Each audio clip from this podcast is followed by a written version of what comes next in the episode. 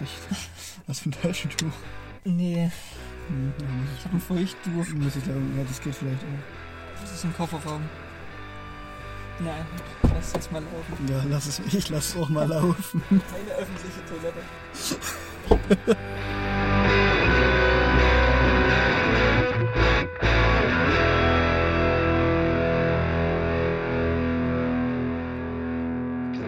Mal den Kaugummi loswerden. Doch nicht so geil. Der hindert mich am Reden.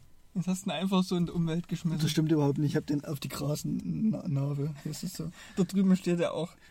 Stimmt, da steht Ablagerung von Müll verboten. Nee, von Grünschnitt und Müll. Und das ist keine öffentliche Toilette, was? ähm, ja, wir sind heute an, einem, an einer Stelle, an der wir noch gar nicht waren. Nee, ich glaube, wir sollten noch so ein. Kann man auf Google Maps irgendwie so Standorte teilen? Was, wenn wir an irgendwelchen besonderen Orten aufnehmen, dass wir da. Oder wir posten einfach jedes Mal, wenn wir einen Podcast aufnehmen, so ein Bild von dem Standort, wo wir uns gerade befinden. Wollen, wollen wir das mal machen? Und alle, die dann rechtzeitig da sind, können noch mitmachen. Das wäre eigentlich eine witzige Idee. Vielleicht sollten wir dann auch extra laute Orte nehmen, dass es besonders spaßig ist. Also so auf dem Chemnitzer Marktplatz oder so einen Podcast aufnehmen. Wenn der Gemüsehändler gerade Gurken verkauft nebenan. Das halte ich für eine sehr, sehr gute Idee. Was ist denn das für ein Riesenvogel? ist krass, ne? Hm. Genieße es, bevor er ausgestorben ist. Ich wollte es gerade sagen, dass es sowas noch gibt. Ja, also wir, wir haben heute einen, einen ganz romantischen Blick auf äh, den Sonnenuntergang Steinbruch. und auf den Steinbruch. Ähm, vielleicht könnt ihr auch einfach mal erraten, wo wir sind. Ja, Wer, wer errät, wo wir uns gerade, uns gerade befinden?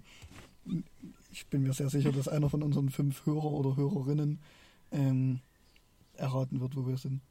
Okay, Ich glaube an unsere Hörerschaft. ich glaube das schon, dass sie es erraten, aber ich glaube nicht, dass sie uns das schreiben. Das ist gut möglich. hm, ja, gut, stimmt. Ähm, wir haben noch gar nicht geklatscht. Das stimmt. Na gut. Vielleicht sollte auch immer bloß noch einer klatschen, dann klingt es so, als würden wir es drauf haben. Könnten wir machen. Wir uns noch gegenüber saßen, ging das leichter. Das stimmt, jetzt sitzen wir nebeneinander. Mhm. Okay. Das hat irgendwie gerade Ja, das, das war irgendwie sinnlos. ähm, ja, ähm, heute ist Folge 12. Boah, Das ist echt krass da merkt man, irgendwie. wie alt man wird. Als ob wir das schon seit zwölf Wochen machen. Und vor allem noch länger als beim Newspaper-Podcast. Gut, da haben wir, wie viele Folgen hatten wir da insgesamt? 30? Ich weiß es nicht genau. Das war aber auch krass viel. Ja. Es erst 20? Also es ging auf jeden Es- Fall in Richtung 30, glaube ich. Wir hatten ja mit der vollen Folge, dann mit, mit Rundenfolge dann aufgehört, oder? Ich- Ich weiß es wirklich nicht. Ähm, wie hießen wir? Ach so. Newspager-Podcast vielleicht. Ich finde es schön, dass man gerade so durch das Mikrofon ähm, durchschauen kann und diese Membran so sieht. Das sieht sowieso schön aus. Also insgesamt mag ich so das, Ja, wie das die stimmt. aussehen, das die Mikrofone. sieht echt gut aus. Also hier hat es das letzte, was wir einfach mal hart böllern, das war Folge 24. Also muss es ja schon 30 gewesen sein. Das ist echt krass viel. Also ich könnte jetzt nicht mal 30 Themen aufzählen und wir haben uns ja wirklich kaum wiederholt. Naja. Also äh, zumindest in ja, den ja, Themen, ja, über ja, die wir eigentlich ist- reden wollten. Stimmt schon. Also wir hatten schon eine relativ große Themenvielfalt. Ich meine, dass so bestimmte Sachen wiederkehren, ähm, das ist ja auch jetzt äh, hier so. Ja, also Deswegen. das wird wahrscheinlich dann auch so sein, wenn wir die großen Themen abgehakt haben, dass wir dann haben wir Nein, dann ich- teilweise ich auch mein- über spezielle Verschwörungstheorien oder so geredet. Obwohl wir jetzt ein kleines bisschen aktueller die Themen gerade auch kommentieren, die gerade ja, vor das, das sich gehen. stimmt. Das, Das haben wir damals bis auf die Wahlen eigentlich nicht gemacht. Aber da haben wir auch unregelmäßiger Podcasts gemacht. Also bis auf ein, zwei Pausen haben wir jetzt durchgängig. Ja. Oder halt mal einen Tag zu spät oder so, weil Prüfung war. Letzte Ja, Woche zum Beispiel. Aber im Sommer müssen wir dann mal gucken, ob es da ein Loch gibt. Ja, das kann ich mir schon vorstellen, dass wir da mal eine Sommerpause einlegen müssen. Ja. Oder- aber ansonsten. Also was heißt einlegen müssen? Wir machen es halt einfach. ja, das ist, jede gute Sendung braucht eine Sommerpause. Wir sind ja keine gute Sendung. Sorry. Ähm, Jetzt fühle ich mich gerade ein bisschen. war das gerade mein Bauch? Das kann sein. Jetzt fühle ich mich gerade ein bisschen diskriminiert, oder? Apropos Diskriminierung. So eine Steilvorlage war das. ähm, wir hatten letzte Folge, glaube ich, gesagt, dass wir ein bisschen über die Frauenquote sprechen möchten. Beziehungsweise generell über Quoten. Ähm, ich weiß nicht, wie du das aufgefasst hast. Kommt jetzt irgendwo ein Bagger mit einem Traktor, ist das? Mit einem lachenden, äh, mit einem weinenden und einem schluchzenden Auge. Ich mag das Thema nicht sonderlich. Ich warte vielleicht kurz, bis der Traktor vorbeigefahren Das halte ich für eine sehr gute Idee, Noah. Es ist, Was hat ein, denn der angehangen? es ist ein wunderschöner John Deere. Vielleicht kriegen wir jetzt da Geld dafür, Ich dass wir hoffe. das gesagt haben. Ähm, ich finde das Thema wichtig, aber ich rede nicht gern drüber. Weil man da halt gerade als männliches Individuum Ja, natürlich, das ist wieder so, Ähm, ein, so ein Thema wie. Rassismus, Wie dass man da Rassismus. sehr aufpassen muss, was man da sagt, beziehungsweise, dass man über eine Sache redet. Guck mal, die Wolke sieht aus wie ein Koalabär, der sich irgendwie daran kuschelt. Also guck, da ist unten so diese. Das könnte aber auch so ein Eisbär sein, der auf so einer Eisscholle Ja, ja, steht. oder das. Ich weiß nicht, ich hatte eher die Koalabären-Assoziation. Sieht sehr interessant aus. Okay, weiter geht's. Ja, es ist halt ein schwieriges Thema für so als klassische junge weiße Männer. Ja, heute, ich glaube, in der Zeit war das, da gab es tatsächlich einen Artikel, der hieß irgendwas mit junge weiße Männer. Ähm, aber ich habe den mir nicht durchgelesen. Ich glaube, junge weiße Männer sind teilweise noch schlimmer als alte weiße Männer, weil sie denken, sie wären nicht genauso, aber teilweise noch schlimmer sind. Ja, ja, ich, ich, weiß, was Also, du meinst. ich meine, weißt du, was ich meine? ja, ich weiß, was du meinst. Wisst ihr, was ich meine? Ihr könnt euch jetzt nicht verteidigen. Sorry. Warum die verteidigen, Oder ihr könnt nicht widersprechen. Okay. Ähm, ich meine damit, dass viele vielleicht denken, wir wären übelst Kursiv. progressiv und auf Gleichberechtigung gedacht, bedacht und alles drum und dran. Hm. Oder auch gegen Rassismus und dann merken sie in ihrem gefühlten Gutmenschensein, Hm. dass sie eigentlich es trotzdem sind. Das ist mir tatsächlich auch ganz sehr aufgefallen jetzt äh, mit dieser George Floyd-Sache und äh, dieser Protestwelle, die da so losgetreten Ja, das war ja auch ist. Also das interessiert ja bei uns. bei Friday for Future. Das Thema hat viele interessiert, es sind auch viele hingegangen, die aber vielleicht im Alltag da eigentlich ja, sonst ja, das stimmt. Aber generell so dieses, äh, äh, dass es da bei ganz vielen an so ein bisschen kritischer Reflexion, Selbstreflexion vor allem fehlt. Ähm, Ja, ne, ich meine, Finde ich zu sagen, Rassismus ist scheiße, das ist jetzt eine Sache, das ist, sollte jeder mal machen. Aber dabei sich selber anzufangen und da vielleicht was dran ändern zu wollen, ist immer die andere Geschichte. Ja, definitiv. Oder man leugnet halt dann komplett. Das wäre die Variante für äh, äh, äh, äh, AfD-Anhänger oder ähnliche, dass man sagt, es gibt keinen Sexismus, es gibt keinen Rassismus und es gibt auch keinen Klimawandel. Deswegen muss sich da auch nichts dran ändern. Und Oder und jetzt geh meine Küche putzen, Frau. Vielleicht gibt es da ja auch so reflektierte ähm, Nazis sozusagen, die sagen, natürlich gibt es Rassismus, ich bin nur dafür. Ich bin sowieso der Meinung, dass es gibt ja auch schlaue Leute, Ja, natürlich, definitiv. Corona-Leugner sind oder Definitiv. Rassisten sind. Also mit Dummheit hat es nichts zu tun, eher mit ideologischer Verblendetheit. Vielleicht sind mir auch verblendet. Ja, natürlich sind wir verblendet. Aber auf eine positive Art und Weise. Noah setzt seine Sonnenbrille auf. Entschuldigung, es halt alles zu spät. Mhm. Ähm, ja, aber wie gesagt, ich glaube, das haben wir jetzt schon relativ häufig gesagt. Selbstreflexion ist manchmal ein guter Weg zur Besserung. Vielleicht sollte es einfach auch unser Wort der Woche werden. Selbstreflexion. Selbstreflexion. Das halte ich für eine sehr gute Idee. ich auch. Wir haben nicht noch keins. also für letzte Woche. Wir sind doch ehrlich mit euch. Sitzen noch im selben Boot. Hm, okay. So, Frauenquote. Ich hab, muss ganz ehrlich sagen, ich habe mir nicht viel aufgeschrieben. Ich habe ein paar Artikel gelesen und so. Mhm. Ähm, ha- äh, und zu was hast du drei was aufgeschrieben? Na, vor allem zur Frauenquote. Zur Frauenquote, okay. Ähm, ich habe mir erstmal versucht, nicht nur über die Quote zu reden oder zu Gedanken zu machen, sondern erstmal über das Grundproblem und Ja, woher das kommt. halte ich für richtig. Und da habe ich mir eine wissenschaftliche Arbeit durchgelesen. Das habe ich bisher noch nie gemacht, aber ich glaube, das werde ich, in- das werde ich in Zukunft öfters machen, weil es war wirklich schlau, was da drin stand. Wer hätte das gedacht? Es gab viele Wörter, die ich googeln musste, aber es war sehr schlau. Dann Ähm. war denn die wissenschaftliche Arbeit? Äh, irgendwas DWE Berlin, das ist so eine Wirtschafts... Oh Gott. Forschungszeugs und die hieß zur Unterrepräsentanz von Frauen in Spitzengremien der Wirtschaft, Ursachen und Handlungsansätze. Und ich habe extra, die ist zwar von 2010, Aber ich habe extra darauf geachtet, dass das zwei Autorinnen rausgegeben haben und das auch von Frauen kommt, die vielleicht selber schon mal irgendwie Sexismus erfahren haben und nicht zwei alte weiße Männer, die gedacht haben, nach 30 Jahren Professur kann man sowas mal raushauen. Nachdem wir erfolgreich alle Kolleginnen verdrängt haben, sind wir Experten darin. ähm, und da habe ich mir mal die Zahlen angeguckt. Also in den Top 100 Versicherungen beispielsweise im Jahr 2009 Hm.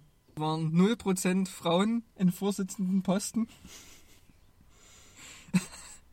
ähm, bei den 100 Versicherungen war es auch so, dass äh, insgesamt teilweise, also 2006 war das ziemlich extrem, 91% Arbeitnehmerinnen waren Frauen, Hm. aber halt immer noch 0% irgendwie im Vorstand. Ähm, da ging es um Aufsichts- und Verwaltungsräte. Da waren dann immerhin 0% vertreten. Ähm, ja, seitdem hat sich das vielleicht ein kleines bisschen geändert. Die Studie ist davon ausgegangen, dass es auch damit zusammenhängt, mh, dass Frauen vielleicht, dass so ein bisschen Wandel noch stattgefunden hat, ähm, was so die Qualifikation von Frauen angeht. Das ist ja jetzt hier ähm, bei Versicherungen gewesen.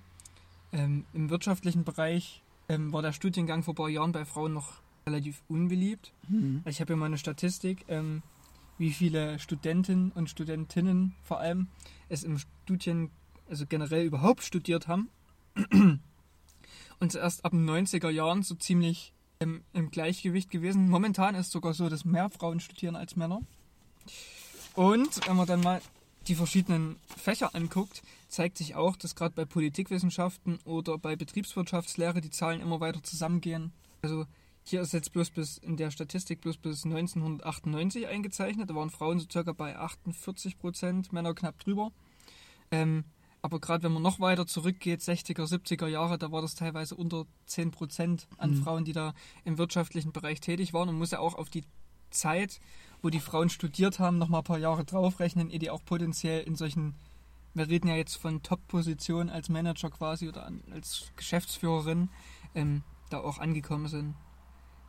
Deswegen wird sich das vielleicht in den nächsten Jahren auch natürlich noch steigern, weil einfach mehr Frauen ähm, in diesen Berufen studieren. Ganz interessant fand ich, die, die auseinanderdriften, gerade im Verwaltungswesen oder in Rechtswissenschaften, ist es so, dass Frauen wesentlich mehr mittlerweile ähm, studieren als Männer. Hätte ich jetzt gerade, hätte ich jetzt nicht gedacht. Verwaltung vielleicht schon, aber Rechtswissenschaften nicht. Hm. Und dann gibt's ja, dann gibt's den Punkt. Ähm, auch generell bei der Qualifikation ist es so, dass viele Professuren eigentlich an Männer gehen. Ja. Das hat sich in den letzten Jahren, muss man wirklich ehrlicherweise sagen, 2004 bis 2018 über verdoppelt an Frauen, die auch eine Professur haben. Bei Ja. Männern ist es aber dafür gleich geblieben, weshalb die Prozentanzahl nicht wirklich gestiegen ist. Ähm, das heißt, es sind einfach insgesamt mehr Professoren entstanden, sozusagen. genau, und die wurden dann halt einfach von Frauen. mehr Frauen Mhm. besetzt. Aber halt auch mehr Männer noch dazu. Also es sind trotzdem 3000 Männer dazugekommen. Aber wenn man jetzt mal 2018 anguckt, gab es 16.200 Professuren, die von Männern besetzt wurden, aber halt bloß 11.000 Hm. von Frauen. Ist zu wenig. Und Warte, nochmal? 11.900 Frauen, 36.200 Ja. ähm, Männer. Ähm, und da habe ich halt in der wissenschaftlichen Arbeit mal nachgelesen, auch, da ging es auch darum, was so die Gründe dafür sind.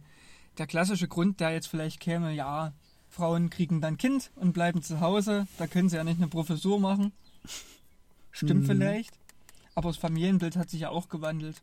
Es gibt ja jetzt auch viele Männer, die zu Hause bleiben. Ist auch völlig richtig so. Ähm, das sollte vielleicht teilweise noch leichter gemacht werden, auch in typischen Männerberufen jetzt. Ja.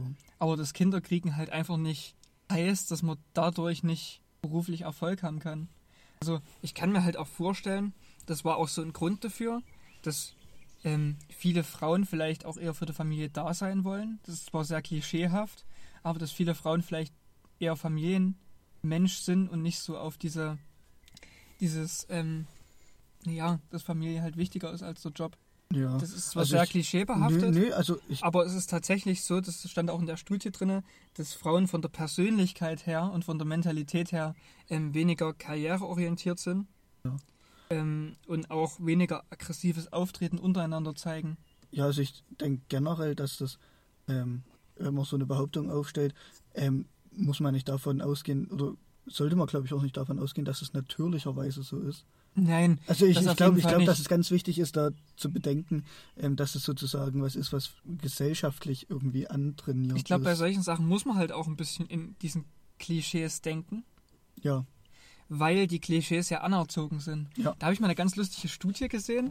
Da hatten sie irgendwelche Kinder, ähm, Babys in den Raum Mhm. gesteckt und Großeltern, also ältere Leute reingeschickt und die sollten sich halt mit den Kindern beschäftigen und Kontakt zu denen aufbauen. Und die haben den Kindern, egal welches Geschlecht es war, also gerade den Jungs haben sie dann rosa angezogen und den Mädchen blau. Und dann haben die die ähm, vermeintlichen Großeltern mit ihnen spielen lassen. Und es war ganz interessant, weil die automatisch bei einem blau angezogenen Kind zu irgendwelchen Autos gegriffen Mhm. haben und bei einem rot angezogenen Kind kla ganz klassisch zu irgendwelchen Puppen oder Okay. Einhörnern oder so. Und die Kinder hat es halt trotzdem interessiert. ja, na klar. Ja. Aber das war halt eine richtig geniale Studie, um Ja. zu zeigen, wie das eigentlich schon von ein Jahr an antrainiert wird. Und deswegen ist das Klischee-Denken eigentlich auch wichtig.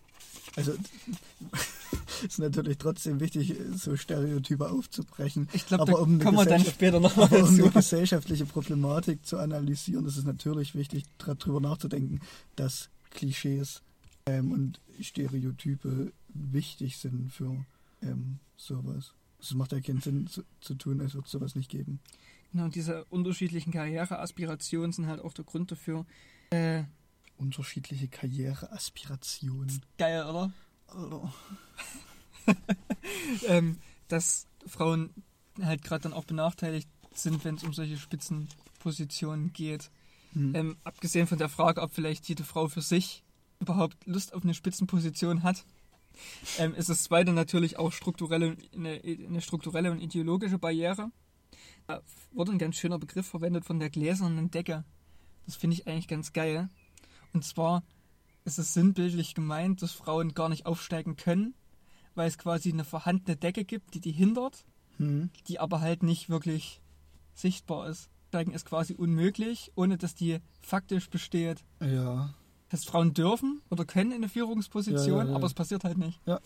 Und da hatte ich, ähm, da waren ganz interessante Gründe, die ich vielleicht gar nicht so auf dem Schirm gehabt hätte. Also erstmal sind die Personalentscheidungen ja meist tr- intransparent. Es sitzen halt irgendwelche alten weißen Männer am Tisch und überlegen, wer jetzt mit in die Führungsetage kommt. Also es ist ja meist nicht demokratisch geregelt Hm. dass man sagt, der mit den besten Leistungen kommt jetzt weiter. So, Ob die, die oben dran sind, ist dann. entscheiden, Ja, nee, ja, ich- nicht. Ja, Aber ich, ich weiß, Eins von beiden hinaus- weiß, müsste du eigentlich zutreffen. Ja. Also entweder der mit den besseren Leistungen oder der, der halt sich am meisten hochgeschleimt hat, wie halt so eine Demokratie funktioniert. ähm, und das ist ja meist nicht der Fall.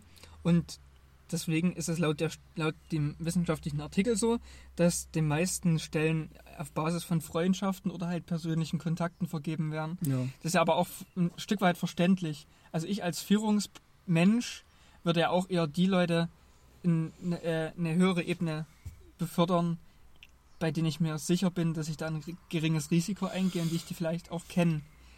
Nun ist es aber halt das Problem, dass dabei auch der Faktor der Selbstähnlichkeit eine Rolle spielt. Das heißt, ich mag natürlich auch Leute, die so sind wie ich, die vielleicht mit mir am Wochenende zum Golfen gehen Das sind halt alles Männer. und die vielleicht mit mir über Yachten reden. Übelst klischeehaft. Mhm. Aber das sind halt meistens Männer. Und generell ist ja so, dass Frauen an sich schon eine Minderheit in den, generell darstellen in den Führungspositionen. Und ähm, damit sind sie auch so ein bisschen Außenseiter und die sind meist eher weniger gemocht. Ja. Also ich, Ähm, und das macht es halt überhaupt schwierig, als Außenseiter so eine Chance zu bekommen.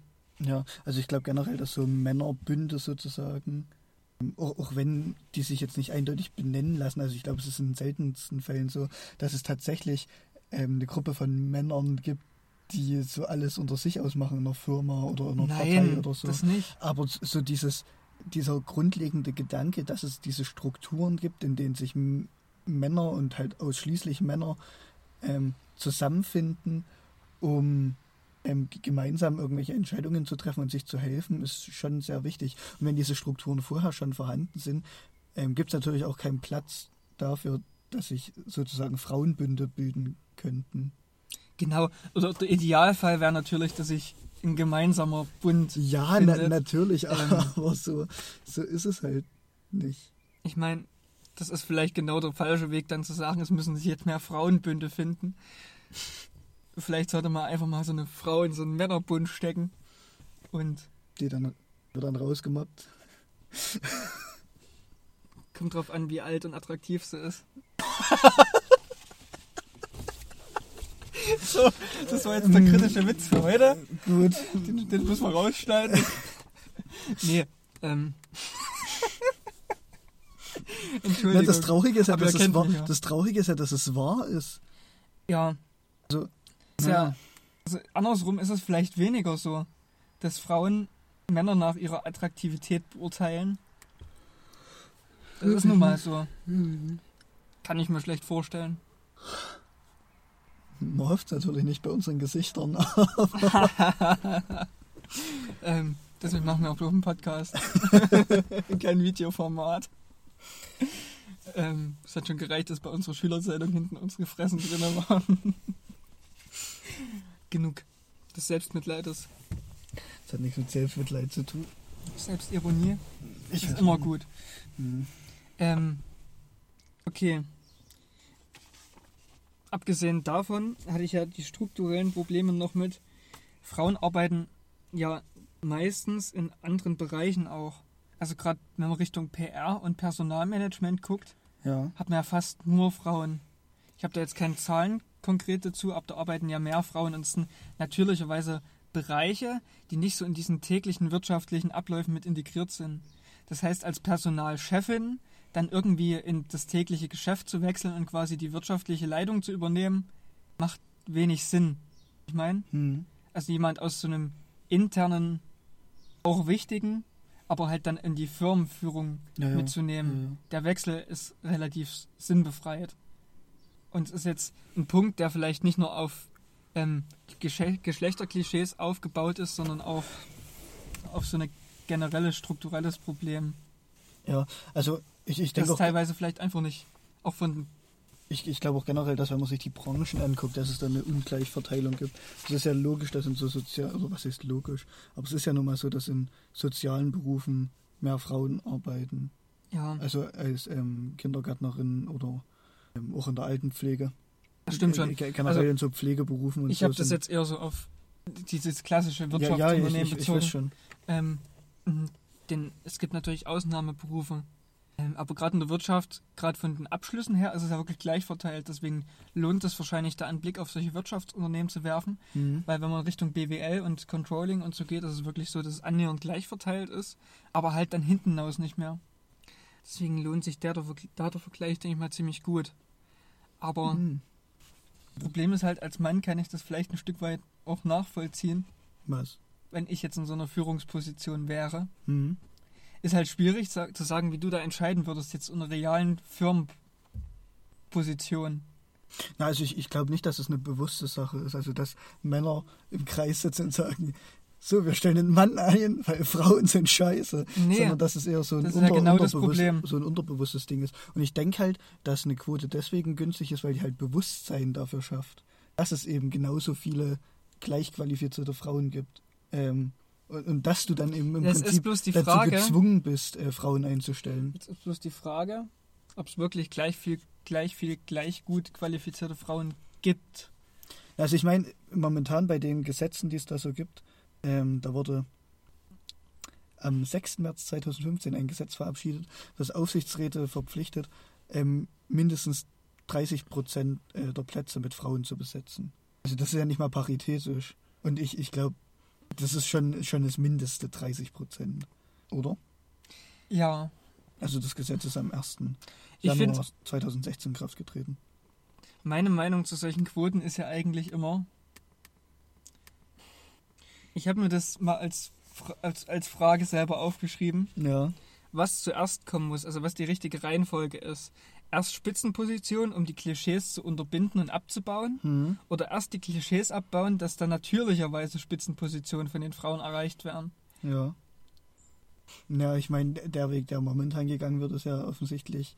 Ich weiß halt bloß nicht, ob es sich damit zu einfach gemacht wird und das Problem an sich damit wirklich Hm. Also behoben ich, wird. also ich glaube ganz, ganz Darum grundsätzlich, glaube ich erstmal, dass es nicht bei, bei überhaupt nichts hilft, weder bei Sexismus noch bei sonst irgendwas, ähm, wenn irgendwelche Frauen in Führungspositionen sitzen ähm, und die dann trotzdem scheiße sind. also, Ich meine, es kann halt auch sein, dass das dadurch. aber einfach um, um Frauen mehr gesellschaftliche Teilhabe zu geben und so weiter und so fort, das ist, denke ich, schon notwendig, Das ist absolut ähm, richtig. Quoten einzuführen. Man muss bloß auch immer beachten, wie viele Frauen letztendlich gleich qualifiziert sind, überhaupt Bock auf sowas haben und, und, und. Ja, natürlich. Wir Also haben jetzt mein- hier bei dem Thema Sexismus und generell bei vielen politischen Themen niemanden mit sitzen, der aus der Ecke kommt und uns da hilft. aber also generell, meinst du aus der weiblichen wir- Ecke oder? Wir hatten ja bisher bloß einen Gast, den Mimi. Hm.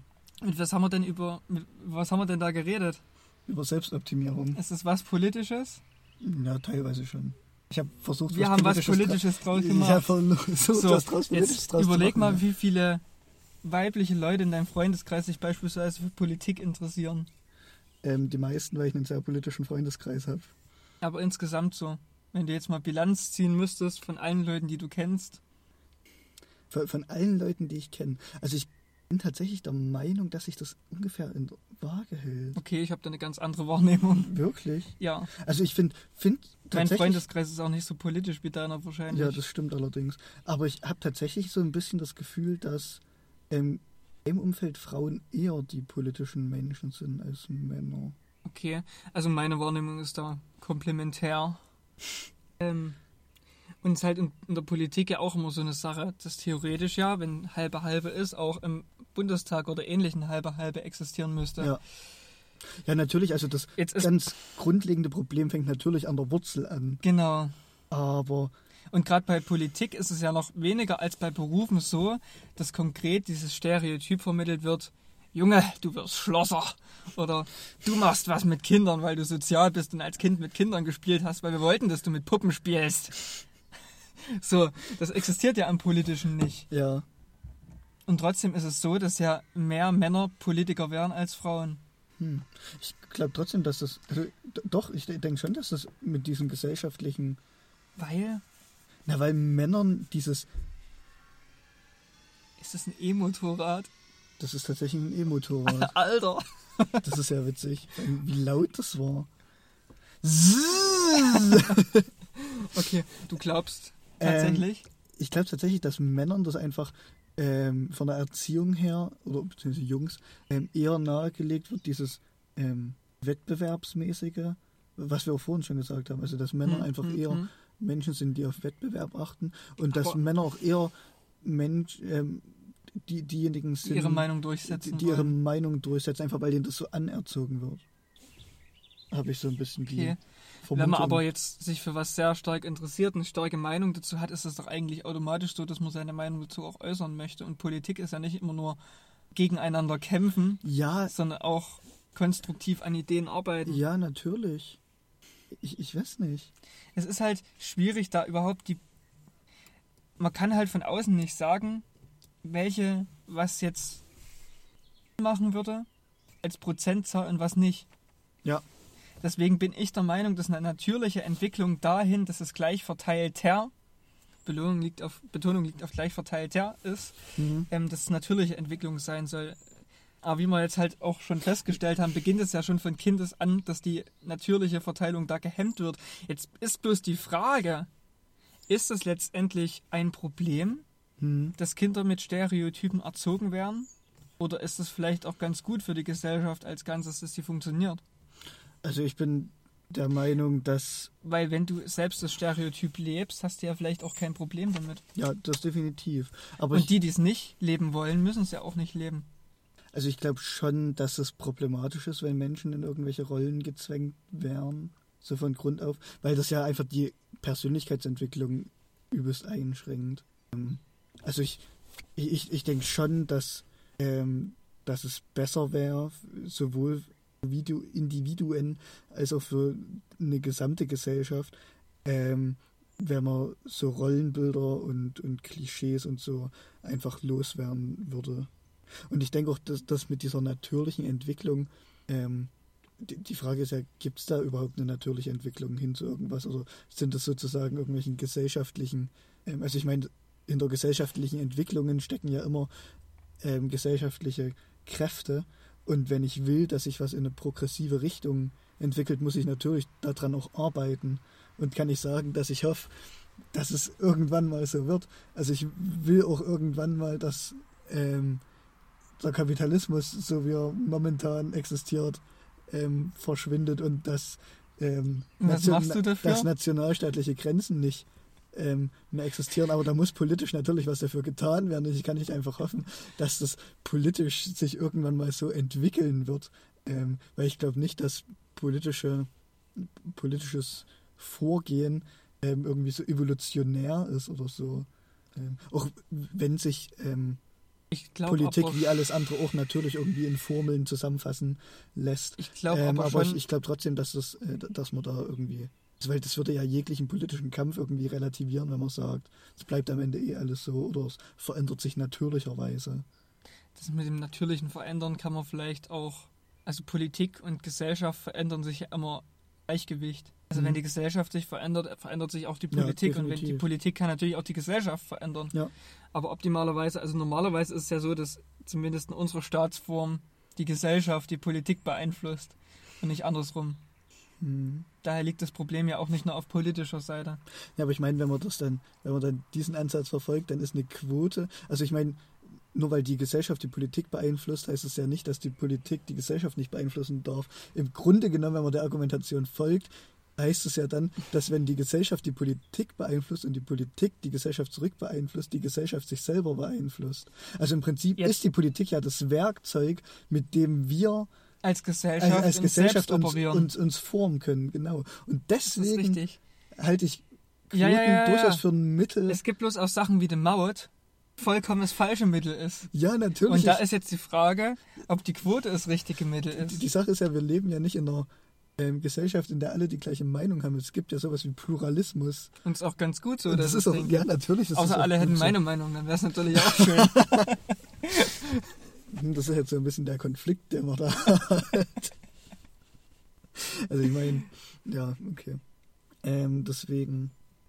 Gerade so Linke, die sich als pluralistisch bezeichnen, sind teilweise selber die größten. Ja, ich, ähm, das ist tatsächlich ganz schlimm, ganz eine Sache, schlimm. die ich auch sehr. Einfach mal bei anderen Leuten zu sagen, ja, sehe ich nicht so, aber es ist auch ein Ansatz, was ja. du von dem Linken nie hörst. Ja, natürlich, das ist eine Sache, die ich bei mir selber sehr häufig beobachte, ähm, weil ich glaube, dass ähm, ganz vielen Linken so diese Überzeugung innewohnt, ähm, dass man halt die Weisheit einfach mit Löffeln gefressen hat oh, sowas und, und, alles, alles verstanden hat und, und, ganz genau weiß, wo der Reise hingehen sollte. Ähm, und dass man dann eben immer so ein bisschen von oben herab auf alle anderen blickt, die es eben nicht begriffen haben. Und ich glaube, daher kommt auch so ein bisschen dieser linke Dogmatismus. Und ähm, auf der einen Seite ist es ja richtig, dass man versucht, andere Menschen von seiner eigenen Meinung zu überzeugen. Ich denke mal, ein bisschen Idealismus tut jeder Gesellschaft ganz gut. Eben. Aber ja, ich, ich weiß, wo du hin willst. Ich meine, generell so diese ganzen innerlinken ähm, Konflikte kommen ja auch einfach ganz oft daher, dass die einen Leute halt sagen, das ist das Richtige und dass die anderen sagen, das ist das Richtige. Und der grundlegende Gedanke ist im Prinzip schon ähnlich, obwohl man dazu natürlich sagen muss, dass die, ähm, die Meinung, die ich vertrete, ähm, natürlich immer diejenige sein wird, für das die sich ja, einsetzt. Das ist ja am Ende genauso in unserem Podcast auch. Wir haben eigentlich immer dasselbe Ziel. Zum Beispiel Rassismus bekämpfen oder halt Sexismus bekämpfen. Bloß der Weg dahin ist halt komplett anders. Mhm. Genauso wie die ganzen politischen Systeme, die Linke vielleicht gerne wollen, ja. haben ja am Ende dasselbe Ziel dass alle ungefähr mit den gleichen Voraussetzungen leben können und alle am Ende glücklich und gleichberechtigt sind. Ja. Aber jeder hat halt einen anderen Weg dahin. Zum Sexismus hin führt für mich kein wirklich guter Weg, der sich Quote nennt. Das ist eher so ein zum Sexismus hin führt kein Weg, der sich Quote nennt. Zum Ende des Sexismus ja. hin. führt kein vernünftiger Weg, der nicht mit Schlaglöchern versehen ist, ähm, der sich Quote nennt. Mhm. Vielleicht ist der außenrum ein kleines bisschen länger, aber da ist die Chance auch kleiner, im Seidengraben zu verenden oder gegen einen Baum zu rasen. Ich, ich Das war jetzt sehr metaphorisch ich, ich denke, ausgedrückt. die, ich denke, die Quote an sich ist ein relativ kleines Schlagloch, ähm, was auf einer Straße liegt, die in eine richtige Richtung führt, Mhm. um, dein Bild mal ein bisschen weiterzuführen. Ähm, Ich habe mir hier mal so Gründe aufgeschrieben. wenn man schnell genug ist, merkt man das Schlagloch auch gar nicht. so, sorry, es war noch, Das Problem war noch ist, das Schlagloch ja trotzdem da ist. Mhm. Ähm, ich habe mir, mal, ich mir mal generell ähm, Maßnahmen aufgeschrieben, die man insgesamt. Mhm. Ähm, das Problem ist ja erstmal, dass gleich qualifiziert werden sollte. Das heißt ja nicht, bei den, Stud bei den Studienplätzen haben wir es jetzt schon ganz gut geschafft. Dass man scha schaut, dass das gleich vertreten ist. Jetzt ist natürlich die nächste Aufgabe zu schaffen, dass auch in dem späteren ähm, Verlauf auf beiden Seiten genügend potenzielle Anwärter überhaupt auf höhere Stellen da sind. Und das ist ein Punkt, den man, finde ich, vorher machen sollte. Das ist ein Schritt, der vor so einer Quote kommt. Mhm. Dass erstmal eine gleiche Qualifikation stattfindet und überhaupt die Möglichkeit, sich gleich zu qualifizieren. Dass der Weg dorthin frei gemacht wird, dass eine freie gleiche Qualifikation stattfinden kann. Dann die Familienstruktur umzudenken. Es nützt ja nichts, den Frauen zu sagen, qualifiziert euch, wenn es überhaupt jetzt nicht möglich ist. Dass Männer auch länger zu Hause bleiben Ja, können. natürlich. Das sind Sachen, die sind vor vielen Jahren noch gar nicht gegangen, dass man als Mann sagt, ich mache jetzt Elternschaftsurlaub. Oder dass man sagt, man teilt sich das gleich auf. Dass man das alles ein bisschen flexibler macht. Das ist auch ein Schritt, der, finde ich, davor kommt. Und dass man vielleicht ähm, die Klischees vorher abbaut. Ja, definitiv. Bevor man halt diesen Schritt geht und sagt, weil es nützt ja jetzt nichts, Frauen zwanghaft in Führungsposition zu stecken, wenn die vorhergehenden Schritte nicht ausreichend berücksichtigt wurden. Ja, also ich, ich denke generell, ähm, die Bekämpfung von Sexismus muss genauso wie die Bekämpfung von vielen anderen Ismen äh, ein gesamtgesellschaftlicher Prozess sein, ähm, der halt, also es ist ja klar, dass Quoten nicht die Lösung für die ganzen Probleme sind. Die Quote ist, finde ich, so eine. haben. Es gibt halt, wie gesagt, es ist wie mit der, wie, wie mit der Straße. Es gibt den Feldweg, Mhm. der ist sehr holprig und steinig und man kommt vielleicht nie an. Mhm. Und es gibt halt diese längere, schön ausgebaute Bundesstraße, die ein bisschen komplizierter zu gehen ist, zu fahren, Zu fahren. je nachdem, ob man Umweltsau ist oder nicht, ähm, wo man aber mit großer Sicherheit ankommen wird. Und ich finde halt, dass sich eine Quote viel zu einfach macht. Mhm. Ja, doch, ich, ich glaube, ich ver- verstehe den Weil das. Risiko bei so einer Quote ist ja, dass die vorhergehenden Schritte nie wirklich beseitigt werden. Mhm. Das heißt, durch eine Quote findet keine bessere Qualifikation statt, es findet kein Umdenken im Familienbild statt. Ähm, das Einzige, was ich mir noch vor aufgeschrieben habe, dass dann so eine Vorbildfunktion quasi da ist. Also, dass ich sage, wie diese erfolgreiche Frau möchte ich auch später mal werden. Ähm, Also ich meine, letzten Endes ist ja das Ziel ähm, nicht nur, also jeden, jedenfalls das Ziel, wa- wa- was ich so, so im Blick habe, wenn ich über Sexismus und Rassismus und Kapitalismus nachdenke, ja nicht irgendwie die die Sachen einzeln zu abzuschaffen, sondern insgesamt eine bessere Gesellschaft zu machen. Also ich glaube, dass das ganz große Problem da auch ist, ähm, dass man sich halt so denkt, ja, um Sexismus abzuschaffen, führen wir jetzt eine Quote ein, aber dann habe ich ja das Problem Kapitalismus trotzdem nicht gelöst. ja, genau. Ähm, und aus dieser, aus so einer liberalen ähm, Sicht im Sinne von, äh, ja, ich weiß nicht, was ist ein Beispiel, was was ist ein Beispiel für liberale Feministen oder Feministinnen?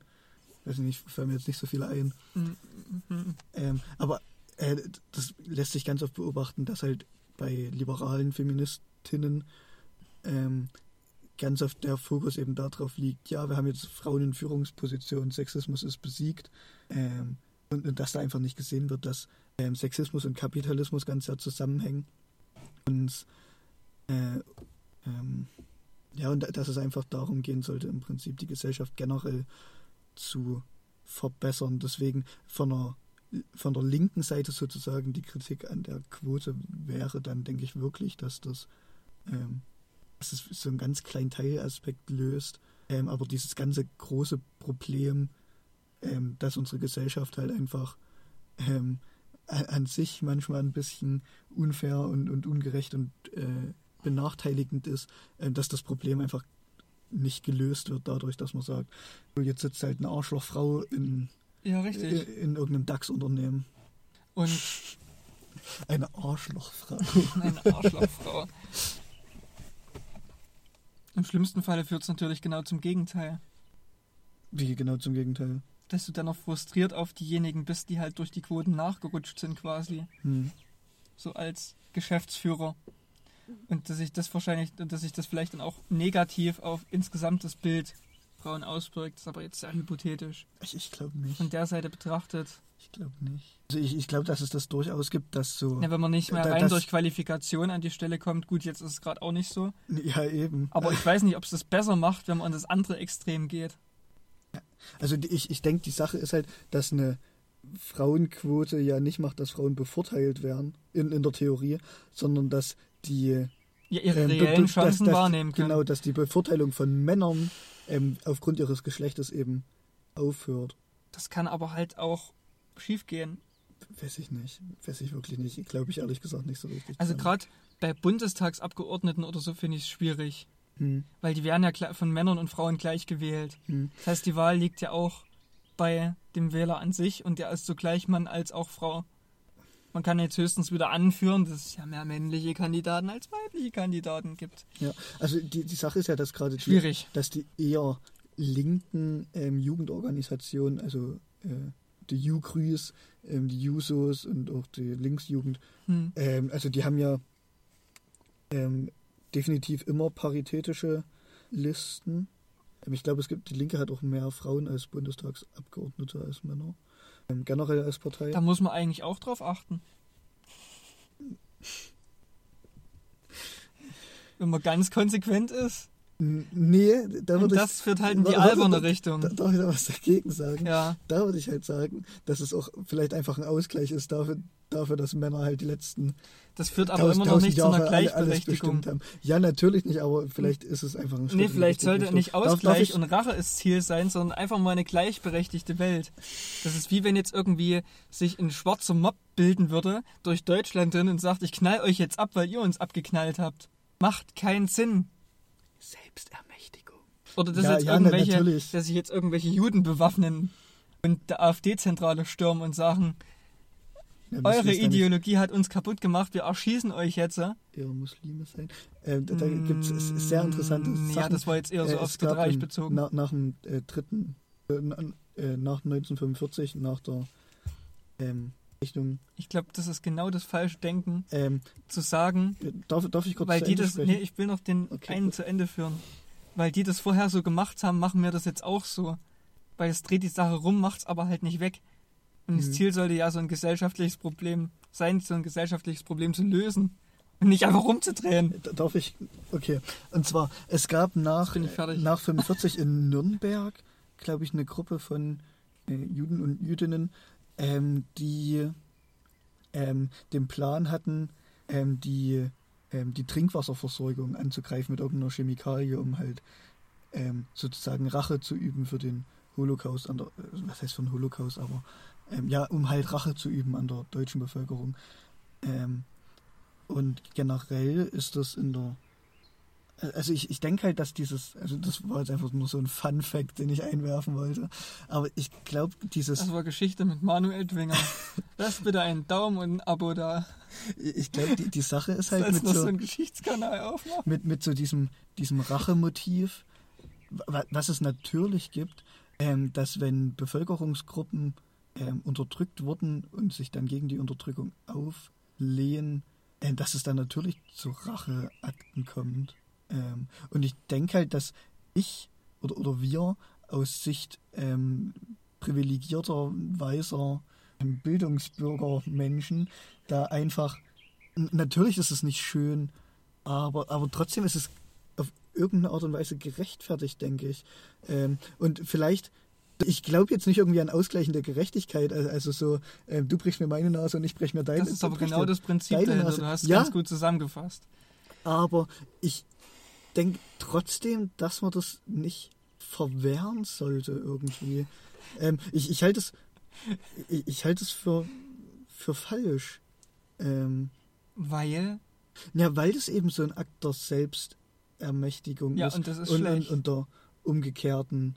ähm, Also ich, ich glaube halt auch irgendwo wie ein Stück weit daran, so entstehen dass, Kriege. Ja, natürlich. Ich glaube aber auch irgendwie ein Stück weit daran, dass ähm, Ungerechtigkeit nur ähm, beseitigt werden kann, indem sozusagen der dem Unrecht getan wird oder die, der Unrecht getan wird, ähm, gegen ihren Unterdrücker auf ähm, steht. Das hat man schon das letzte Und- Mal, das ja, Thema. das Das, Thema- funktioniert das Thema nur, wenn hat- hat vorher, das wenn vorher eine. Minderheit die Unterdrückenden waren. Wenn es aber gleich verteilt ist, Nö, glaube ich, glaube ich nicht. ist das genau der falsche Ansatz, die Machtverhältnisse einfach rumzudrehen. Ich meine, natürlich ist es Ich weiß Ziel- nicht, ob das das Ziel Ja, ist, nee, na, natürlich dass jetzt die in Massentierhaltung gehaltenen Hähnchen dann plötzlich die Bauern in Käfigen halten sollten. Das macht ja das Problem, dass irgendwelche Lebewesen gequält werden, nicht wirklich besser. ja, natürlich. Das ist zwar ein dämliches Beispiel, aber das trifft ja genau das. ja, ich. Ich muss erstmal das Ding runtermachen, ich war geblendet. Das ist Rumdrehen der Machtverhältnisse, das nichts bringt und diese Ausgleichen der Gerechtigkeit ist auch sinnlos. Na, natürlich ich, man kann ja Unrecht nicht mit Unrecht plötzlich rechtens machen. Mhm.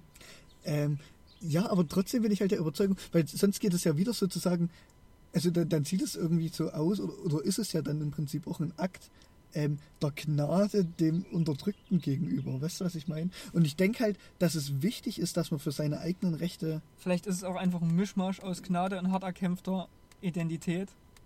Vielleicht sollte man das auch mal so sehen, dass es sich vielleicht am Ende aufwiegt, weil es wird kaum irgendjemand sagen, jetzt nur aus Gnade darfst du hier sitzen, sondern Ja, ja, es braucht ja auch einen natürlich, Anstoß. Und dann so, ich weiß nicht, so eitel zu sein und zu sagen, ich will jetzt bloß hier sitzen, wenn du das vorher nicht gewollt hast. Wo kommen wir denn dahin? N- Nee, das ist ja auch nicht das Ziel. Vielleicht sollte man das einfach als Gesamtgesellschaft betrachten. Weil genau der Punkt zu sagen, jetzt dürfen die Frauen wieder mehr Macht haben als die Männer, ist ja sexistisch. Sexist, Sexismus ist nach Geschlecht zu unterscheiden und zu bevorteilen. Benachteiligen Zu bevorteilen. oder zu bevorteilen. Ähm, Und wenn man das rumdreht, hat man das Sexismusproblem nicht gelöst. nee. Dann unterscheide ist- ich genauso warte, wie warte vorher. Mal, warte, warte mal, das ist halt wieder die Sache, die, die Frage, gibt es ähm, Sexismus gegen Männer? Kann Natürlich gibt es? Sexismus auch gegen Männer. Und hier ist es anders als bei Rassismus, Manuel Dwinger. Nö, Sexismus kann es auch gegen Männer geben.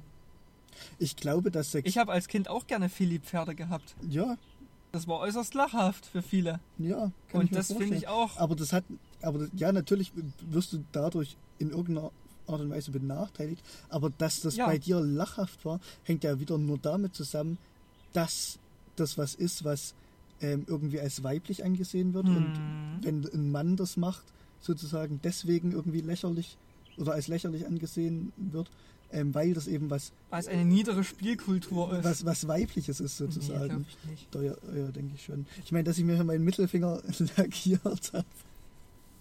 Wie kommst du jetzt auf deinen Mittelfinger? Ähm, also ich meine, Nagellack bei Männern ist ja auch irgendwie was. Also Nagellack generell ist ja eher was, was mit weiblichen Mitmenschen assoziiert wird. Und ich denke, deswegen wird es irgendwie als komisch angesehen, wenn Männer sich ihre Fingernägel lackieren. Also ich glaube, dass Sexismus als Problem sozusagen, also dass es keinen Sexismus gegen Männer gibt, aber dass Sexismus als Sache trotzdem dazu führen kann, also trotzdem dazu führt, Okay, dass, dass es Männern ähm, okay, ich habe noch ein anderes Beispiel. beschissen geht mit der, mit der Situation. Also ich, ich denke, In Gerichtsverfahren, gerade wenn es darum geht, wer jetzt von beiden Elternteilen das Sorgerecht erhalten sollte, hm, wird ziemlich oft den Frauen in irgendwelchen schwierigen Fragen Recht gegeben. hm, Das spricht ja den Männern quasi ab, dass sie die schlechteren Erzieher sind. nee, das spricht denen zu, dass sie die schlechteren Erzieher sind. Also dass sie die besseren Erzieher sind, so rum. Ja, Das heißt ja im Endeffekt, aufgrund eines gesellschaftlich bestehenden Klischees wird ein Geschlecht benachteiligt. Entgegen der eigentlichen Qualifikation und Faktenlage. Ja. Aber das hat ja wiederum nur was damit zu tun, dass in Frauen eben immer diese Betreuerperson, Ja, und den Männern wird halt eine Und- andere Fähigkeit zugeschrieben. be besor besorgt Person. Denn den Männern wird es nicht zugeschrieben. Das gleicht sich ja aus. Der Punkt ist ja, dass an dem Punkt Ich glaube der halt, falschen Seite Recht ja, ja, gegeben ja, ja, wird. ich, ich verstehe. Genauso wie halt- das jetzt vielleicht bei der Auswahl von Führungspositionen ist. Macht und ähm, ähm, quasi den Ton anzugeben, ist ja was klassisch männliches. Erziehung was klassisch weibliches. Dennoch wird entgegen der Qualifikation dem anderen Geschlecht Recht gegeben. Hm. Das finde ich schon Sexismus. ich, ich denke halt, dass ähm, generell Diskriminierung immer was mit Machtverteilung zu tun hat. Ähm, und dass es einfach aus dem Grund nicht wirklich einen Sexismus gegen Männer geben kann. Ähm, obwohl Männer, ja, wie, wie ich das gerade schon gesagt habe, natürlich auch ähm, unter sexistischen Klischees leiden können. Ähm, Richtig. Und wenn Männer aber, unter sexistischen Klischees leiden können, nenne ich das Sexismus. Das ist okay. ich ich, ich finde es aber falsch, das als Sexismus zu bezeichnen, weil das ist halt wieder so eine, das ist so diese Begrifflichkeitenfrage irgendwie, weil, weil ich halt, weil ich Diskriminierung halt vor allem für eine Machtfrage halte und weil Männer in unserer Gesellschaft einfach mehr Macht haben und es halt ähm, schwer ist, von unten nach oben benachteiligt zu werden, weißt du, was ich meine?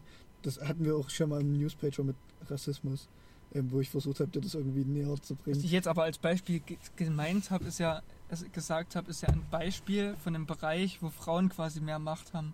Hm. Es gibt ja durchaus Bereiche, wo Frauen mehr Macht haben hm. als Männer. Ist bloß das Problem, dass es überhaupt Bereiche gibt, wo der eine mehr Macht hat als das andere. Das ist, denke ich mal, das generelle Sexismusproblem an sich. Und wenn man das als möchte. Größeres betrachtet, ist natürlich so, dass Frauen momentan weniger Bereiche haben, in denen sie quasi mächtig sind. Also in meiner Utopie gibt es eine Welt, wo dann keiner mehr so einen Bereich hat, wie Männer machen jetzt sind in der ja, Geschäfts- natürlich. und Politikwelt irgendwie vorherrschend. Frauen kümmern sich um Haushalt, Familie. Das sind halt so ja. Das wäre, denke ich mal, das Beste.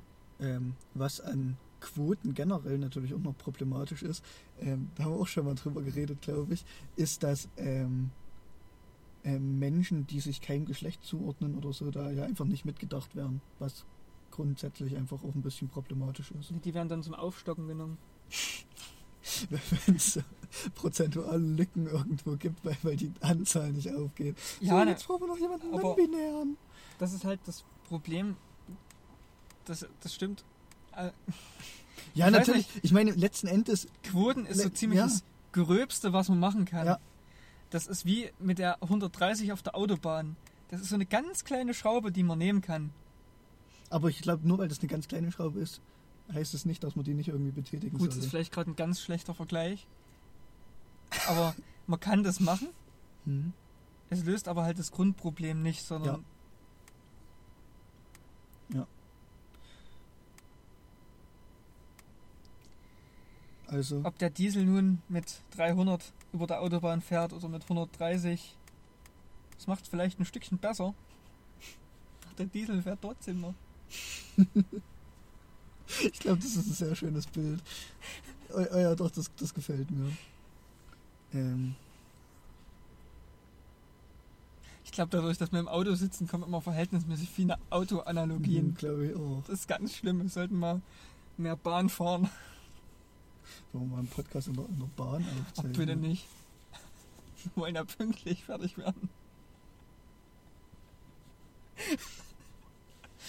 Das Licht ist gerade sehr schön. Ich muss noch ein Bild in deinem Spiegel machen. Ich finde es generell sehr schön gerade hier. Mhm. Wir können das ja mal kurz für euch festhalten. Also ich finde nicht die Debatte über Sexismus schön. Ich würde die lieber nicht führen. Das ist nun mal notwendig.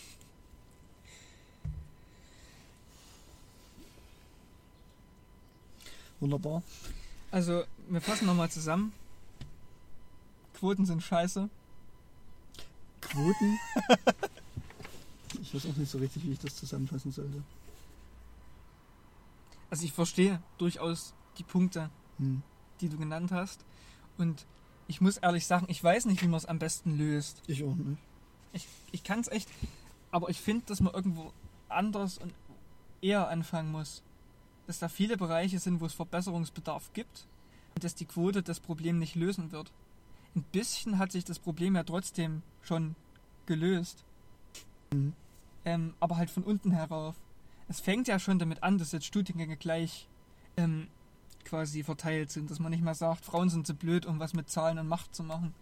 Das Denken, ja, früher, ja, ja. klassisches Frauenbild, ähm, das ist, hat ja schon stattgefunden, dieser Wandel. Und auch im Familienbild ist es jetzt schon so, dass es möglich ist oder gang und gäbe, dass vielleicht auch mal Männer zu Hause bleiben und die Frauen das Geld nach Hause bringen. Ähm aber allein der Sache Zeit zu geben, ist halt auch so eine Sache, die mich nicht wirklich zufrieden stimmt. Hm. Ich denke mal, durch den Gesellschaftswandel ist es schon besser geworden. Wir können bloß mehr dafür tun, dass es von unten heran besser wird. Aber halt so eine Quote einzusetzen, in allen Bereichen finde ich schwierig. Ja. Also ich glaube generell, dass eine Quote was sein muss, was man sich sehr gut überlegt. Ähm, obwohl es halt gerade in, in der Politik ähm, schon Sinn macht. Ähm, zum Beispiel ein Frauenquorum zu haben bei Redeveranstaltungen, also dass Frauen ähm, genauso viel Redezeit bekommen wie Männer. Ähm, dass man darauf achtet, dass in Talkshows genauso viele Frauen eingeladen werden wie Männer. Oder, oder dass es einfach versucht wird. Es, es sollte ähm, versucht werden, aber ich finde eine falsche Quote schlecht. Zu sagen, ich rede jetzt über Astronomie hm. in der Talkshow Maischberger. Jetzt habe ich sechs Sitze, dann müssten schon drei von Frauen besetzt werden, dass die Quote hinhaut. Es gibt aber nun mal, ich hatte vorhin den Studiengangsübersicht, studieren 10% überhaupt sowas. Raumfahrttechnik. Das heißt, dementsprechend gibt es dort auch viel weniger Expertinnen. Ja.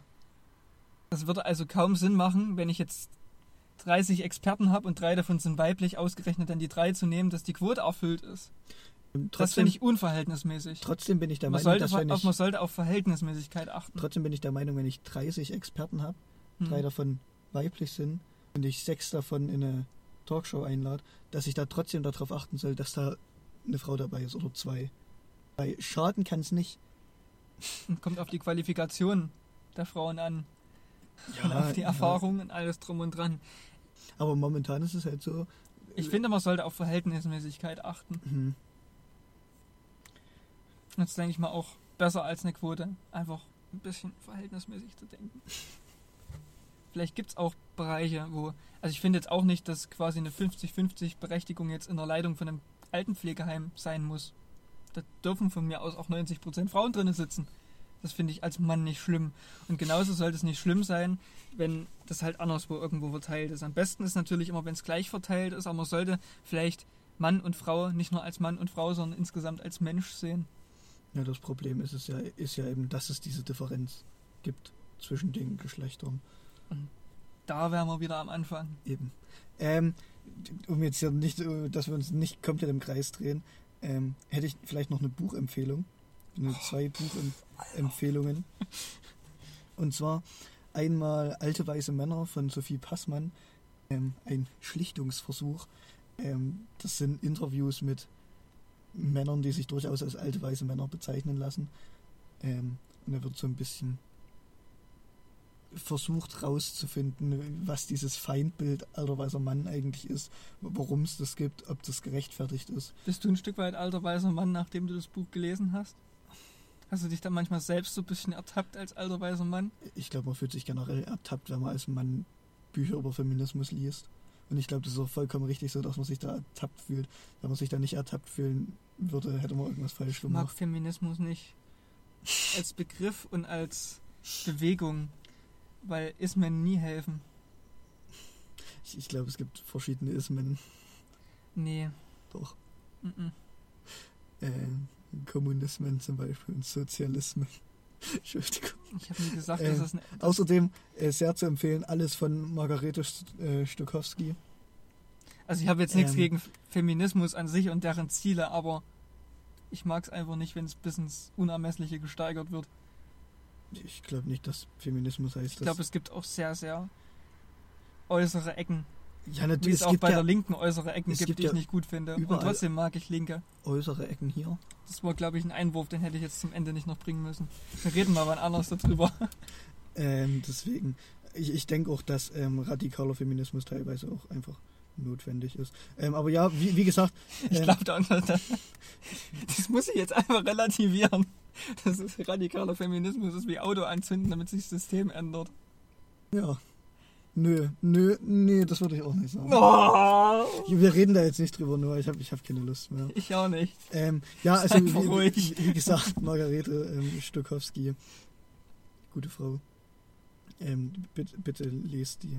Und genauso wie Sophie Passmann. Also Sophie Passmann ist, glaube ich, ähm, da noch die sozialdemokratischere Version von Feministin, die ist auch SPD-Mitglied. Ähm, Margarete ähm, Stokowski ist, ähm, ich weiß nicht, es geht schon so ein bisschen in so eine anarchistische Richtung. Der FPD. Feministische Partei Deutschlands.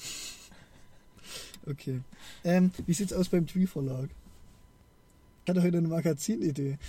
Hast du eine Magazinidee? Da sollte man vielleicht mal drüber nachdenken. da mal drüber nachdenken? Wollen wir da mal laut drüber nachdenken? Vielleicht oder kommen dann Leute und klauen uns die Idee. Ich glaube, wir sollten uns erstmal ein kleines bisschen mehr Substanz dazu überlegen, bevor wir darüber reden. Okay, das halte ich für eine gute Idee. Aber die Idee war sehr gut. Obwohl wir Deutschen naturgemäß ganz gut über Sachen reden können, die keine Substanz haben. Ähm, mir, Oder gefällt, auch als Männer. mir gefällt das gerade, wie das Licht hier reinfällt und ich mich da spiegel und, und Das ist das wirklich gerade extremst es schön. ist wirklich ja. richtig geil gerade. Und mit dem Hemd, mir gefällt das Hemd sehr. Ist das neu? Nee, das ist äh, von meinem Vater. Okay. Das ist eine Maßanfertigung und erschreckenderweise passt mir die sehr, sehr gut. Ähm, ist aber schön. Hm, Finde ich auch. Okay. Nee, das ist auch aus so einem, ich glaube, das ist echte Baumwolle, also aus einem ganz dicken, festen Stoff. Das stimmt. Das ist sehr Auch angenehm. mal ganz angenehm. Ich denke, das ziehe ich morgen nochmal an. Absolut. Vielleicht schreibt ihr, also wenn, wenn ihr Lust habt, könnt ihr uns ja mal schreiben. Ihr hört ja unsere Meinung relativ häufig. Ja, Wie, wei- wie und weiß wir sind in unseren Meinungen. in unseren Meinungen. Also eine Skala von 1 bis 10. Das finde ich sehr schön. Weil wir haben ja auch einige weibliche Hörer, sogar noch mehr, glaube ich, als Männlich. männliche. Also weibliche Hörer, also Hörerinnen sozusagen. Weib, weibliche Hörer sind meistens Hörerinnen. Vielleicht kann man auch einfach mal die Stammform verwenden, ohne dem ein Geschlecht zuzuweisen. Nee. Ich denke, Geschlechtergerechtigkeit in Sprache ist sehr wichtig. Was ist dein Lied der Woche, Noah? Vielleicht sollten wir nächste Woche einfach nochmal über Geschlechter. Gerechte Sprache sprechen. Mhm. Ich glaube, da haben wir sehr komplementäre Meinungen. Hm, Wie bei allem. Vielleicht müssen wir das nicht auskauen. Okay, Lied der Woche. Okay. Ich habe es schon auf der Hinfahrt gesagt. Ich würde angesichts der heutigen Thematik gerne ein Lied eines weiblichen Interpreten nennen. Einer Interpretin sozusagen. Ich unterscheide da nicht. Ja, und du sagst trotzdem eines weiblichen Interpreten. Ja, Aber könntest du dann, wenn du nicht unterscheiden würdest, einfach sagen, eines Interpreten? Also du kannst ja auch sagen, einer ich will aber hier in, gerade damit sagen, Ja, dass du eine Frau empfehlen möchtest. Oder eine Frauengruppe oder zumindest eine Gruppe, deren Frontfrau weiblich ist, die einen weiblichen Frontmann hat. Genau, genau, Dr. Noah hat's begriffen, glaube ich. Ein weiblicher Frontmann. Okay. We- Weißt du, worauf ich hinaus will? Ich weiß, worauf du hinaus möchtest. Aber das muss man nicht auf jeden Begriff dann beziehen. Ja, komm, mach jetzt weiter. Schwesterlich, das Vaterland. Ähm, jetzt habe ich vergessen, was ich sagen wollte. Ach so, und ich höre einfach von Natur aus weniger Frauen. Von Natur aus. Also von. Jetzt ist das aber vielleicht so, dass es weniger Frauen gibt, die ich überhaupt hören kann in der Musik, die ich höre. Mhm. Ich würde mich dadurch jetzt nicht als Sexist bezeichnen, weil ich sage, Frauen können nicht singen. Oder Frauen dürfen keine Rockmusik machen, weil das nicht authentisch ist. Das finde ich überhaupt nicht. Aber es gibt einfach sehr wenige Frauen, die Punkmusik oder Rockmusik machen. Mhm. Und die, die, das ist mir jetzt aufgefallen, gerade die, die Rockmusik machen, wie Christina Stürmer oder so, die schon aus einem Rockbereich kommen, zumindest anfang, anfänglich, wurden ja dann schon von dieser Musikindustrie-Szene schon sehr wieder in diese Pop-Richtung gestellt. Also gerade wenn man sich so die ersten Alben anhört oder auch so Bands wie Rosenstolz oder so, die schon aus dem Rockbereich kommen, wurden ja dann trotzdem so weit zur Radiotauglichkeit hingebracht, dass sie mittlerweile als Pop gelten können. Weich gespült. Ja, in dieses, in dieses Klischee da reingepackt, dass es halt passt. Mhm. Und die Frauen, die da vielleicht nicht mitmachen, sind halt dann auch nicht so erfolgreich geworden vielleicht. Obwohl dieser Wandel auch bei einigen männlichen Bands stattgefunden hat, bedauerlicherweise. Ja, natürlich. Aber da verstärkt, wo ich das jetzt mal so durchgegangen bin, was da so an Musik gibt, die hörbar ist für mich. Ich fand das bei Ähm. Feine Sahne Fischfilet letztens sehr interessant, wo ich dir Mhm. dieses ganz, ganz alte Lied gezeigt habe, was man sich überhaupt nicht geben konnte. Ja, Ähm, die, die haben sich schon in eine sehr positive Richtung entwickelt. Auch halt ein bisschen weichgespülter, aber aber ähm, anders weich gespielt. ja. Also nicht negativ weich Ja. Vielleicht ein bisschen popularer, vielleicht ein bisschen poplastiger, aber von der Meinung her immer noch wie früher. Ja. Halt bloß anders ausgedrückt.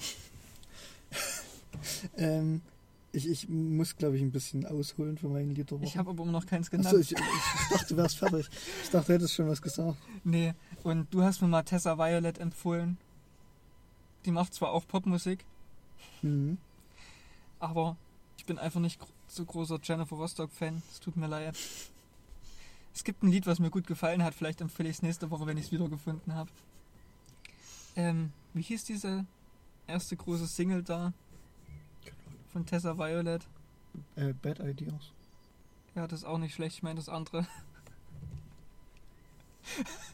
Crush. Crush. Crush ist geil. Das hatte ich mal bestimmt drei Wochen als Ohrwurm. Und jedes Mal, wenn ich das wieder höre, habe ich das als Ohrwurm. Aber nicht den Refrain, sondern diese Strophe. Dieses.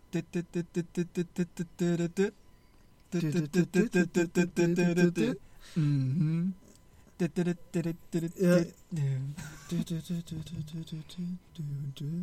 Genau, und diesen Teil habe ich nur als Ohrwurm. Das ist ganz schlimm. Ja, ja. Hört euch auf jeden Fall mal an, das ist ein sehr geiles Lied. Das ist schöne Popmusik. Die kann man sich Ja, wirklich mal geben. Ich hasse Popmusik, ich verteufel Popmusik.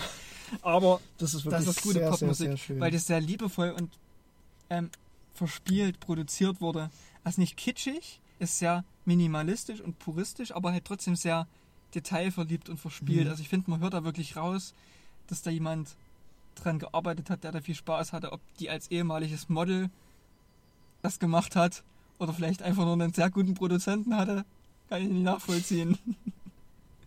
hat die es eigentlich selber geschrieben alles? Ja. Okay. Nee, ich ich finde, das merkt man wirklich, wenn jemand die Musik selber schreibt. Ähm, ich denke auch, dass Coverversionen nie so gut sein können wie das Original. Da bin ich einer anderen Meinung. Ähm, ne, ich von der Emotionalität her, Katharine, Katharine. das ist kein emotionales Lied. Ich glaube nicht, dass Steinwolke damals so die perfekte Band war, wenn es darum geht, emotionale Musik zu machen. Ja, ich, Okay, ich muss das vielleicht ein bisschen anders formulieren. Das, was der Originalsänger oder der Originalinterpret mit einem Lied ausdrücken möchte, kann niemand genauso reproduzieren. ja. Aber Montreal, die das als Partyhymne begriffen haben und vielleicht so ein bisschen auch auf sich selbst bezogen haben, die können das natürlich mit auf ihre Art und Weise genauso gut oder besser reproduzieren. Aber dieses Original, das ist wie mit diesen ähm, Israel, Kamakavivo, Ole. genau. ähm, es wird niemand wieder wahrscheinlich dieses Lied in der Art und Weise singen können, wie er es gesungen hat Ja. weil das einfach eine persönliche Geschichte und Story mit in sich trägt und so eine Emotionalität und die kann niemand anders so reproduzieren. Wenn ich da allerdings jetzt eine Metal-Version draus mache und da auch eine ganz andere Stimmung mit erzeugen möchte, kann das eine genauso gute Version sein, Mhm. aber halt nicht mit derselben Emotion. Hm. Das wollte ich damit sagen. Okay. Deswegen merkt man das, finde ich, wer das Lied geschrieben hat und wer nicht. Ähm, darf ich? Ich will gerade noch ein bisschen weiterreden. nee, ja, wir müssen mal so Redezeitverteilung auch. So eine 50-50-Quote finde ich schon sehr angemessen. Also gerade wenn du dann wieder irgendwelche Kapitalismuskritik bringst, dann fühle ich mich schon benachteiligt. Das wird Ähm, jetzt hinten raus wieder ziemlich. und zwar hatte ich heute, Ich muss mich zusammenreißen. heute Mittag richtig, richtig schlechte Laune. Ist wirklich, Okay. so schlechte Laune hatte ich wirklich lange nicht mehr. Ähm, mir war einfach danach, als müsste ich irgendwas kaputt schlagen und ich habe, ich hatte irgend so einen komischen Stock in meinem Zimmer liegen, den habe ich zerbrochen und ich habe eine Flasche gegen meine Wand geworfen, einfach weil ich die Aggression irgendwie abbauen musste. Hm. Ähm, und dann hatte ich ein Gespräch mit jemandem, der mir eine Playlist empfohlen hat. Ähm, die Playlist heißt Schöne Aura und lässt sich auf Spotify finden. Da spreche ich hier mit meiner herzlichen Empfehlung äh, dafür aus. Also ich bin dann, ich bin dann duschen gegangen und, und habe hab versucht, mich ein bisschen zu beruhigen und dann habe ich diese Playlist angemacht. Und ich habe selten eine Playlist gehört, die so gut ausgesuchte Lieder hatte, die so unterschiedlich sind und trotzdem so gut zusammenpassen. Ähm, das, das fand ich sehr, sehr angenehm. Und auf Okay. dieser Playlist war ein Lied, das heißt äh, Red Wine, das ist von M- Mo oder Mö, da ist so ein Schrägstrich durchs O. Ich glaube, das ist Ö, oder? Wenn das, wenn das so ein Strich durch ist, Hm. weiß ich nicht. Und ähm, Emperor's Off. Und das äh, hat mir einfach sehr gut gefallen, das Lied. Ich weiß nicht, ich, ich habe Okay. Ha- Hat mir, hat mir gut gefallen. Ich kann da jetzt auch nicht so viel dazu sagen. Ich habe das genau einmal gehört, das Lied. Ähm, aber ich fand das sehr schön. Deswegen. Ja, aber wie gesagt, also ganz, ganz große Empfehlung für diese Playlist. Was ist da generell so drin in der, in der Playlist? Na, irgendwie so. Ist das vom Stil her? Das lässt sich halt ganz schwer sagen. Also, das, ich glaube, das Ziel von der Playlist ist es halt einfach, ähm, irgendwie ein positives Gefühl Hast du gute Laune Playlist? zu erzeugen.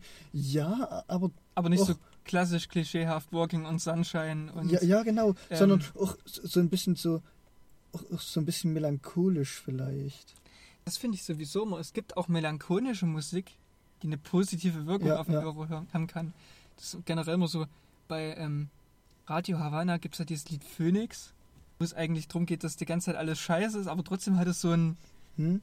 oder was ich auch schon mal empfohlen hat, war ja ähm, Vergiss nie von den Rogers. Das ja auch, da geht es ja das ganze Lied eigentlich bloß drum, wie scheiße das Leben ist. Ja, also, Und trotzdem, also es ist auf jeden Fall nicht sehr energetisch oder so, aber Okay. ich, ich glaube wirklich, wenn man so, so schlechte Laune, aktive schlechte Laune hatte sozusagen und, und irgendwie wirklich wütend oder so war und, und sich dann die Playlist ich glaube, da ähm, bringt auch dann Don't Worry, Be Happy manchmal nicht Ja, viel. ja, genau. Und genau da die, okay. Genau. Und, und in der Lücke befindet sich irgendwie die Playlist. Und es ist wirklich unfassbar angenehm, die anzuhören. Ähm, okay. Ja, ganz große Empfehlung. Da ist um, um dieses schöne Aura drumherum sind irgendwelche orangen Herzen. Ich weiß nicht, ob das was hilft. Und ob man die einfach so findet. Also vom. Namen her würde ich dann niemals draufklicken, es tut mir leid, aber Muss dich bei der Mimi beschweren, bitte. die hat die wohl gemacht. Ja. Hat mich wirklich sehr positiv überrascht, die Playlist. Okay. Hm. Okay. Das, das Licht wird einfach immer besser. Ich weiß nicht, vielleicht sollte man einfach noch ein kleines bisschen hier stehen bleiben Ich denke es auch. und über unsere neue Due-Idee reden. Das machen wir. Ähm. wir verabschieden euch jetzt. Ich glaube, wir entlassen euch jetzt in Feierabend. Oder einen Tag, wenn ihr das früh im Bus hört oder nach dem Aufstehen. Oder gute Nacht, wenn ihr gerade einschlaft. Ähm, Ja, oder schon eingeschlafen seid. genau. Also, vielleicht sollte man da jetzt ein bisschen leise machen, so hinten raus. Denkst du, dass man niemand mehr hackt oder wir schreien halt einfach nochmal richtig rum? Kann ja wohl nicht wahr sein hier! Alter, ey. Okay. Mann! Das Gepöbel! Wirklich! Kommt es her! So, wenn ihr uns jetzt noch hören könnt, Scheiße! nachdem euch die Ohren wahrscheinlich abgefallen sind. Ja, arm Kopfhörer. Nee, ich bin jetzt das- aggressiv!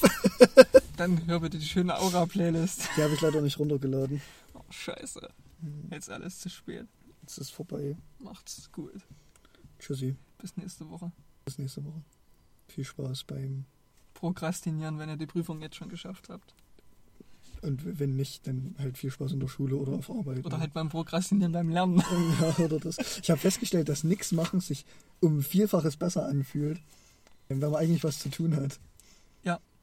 Ich war die letzten Tage so demotiviert. Ist, ist wirklich so. Ist Ich habe wirklich nichts geschafft und hatte also nichts Lust. Ich die ganze Zeit, wo ich was zu tun hatte, habe ich gedacht, oh, jetzt kannst du Gitarre spielen, geil, machst du irgendwelche Musik, schreibst mal wieder was. Jetzt Hm. habe ich Zeit, Ganz, ganz furchtbar. keine einzige Line geschrieben. Ganz schlimm. Hm. Vielleicht seid ihr produktiver. Ich hoff's. Obwohl ich sagen musste, wo ich heute Druck hatte, für den Podcast was zu machen. Ja, da ging's. Wenn, wenn du Ich so hatte den ganzen Tag keine Lust, das anzufangen, aber wo ich dann langsam Ja. Druck hatte und das machen musste, hat es wirklich Spaß gemacht sogar. Also gerade sich so eine wissenschaftliche Arbeit durchzulesen. Ich lese nicht mal Nachrichten. nee. Ähm, macht was aus eurem Tag. würde ich auch sagen. Oder aus eurer Nacht.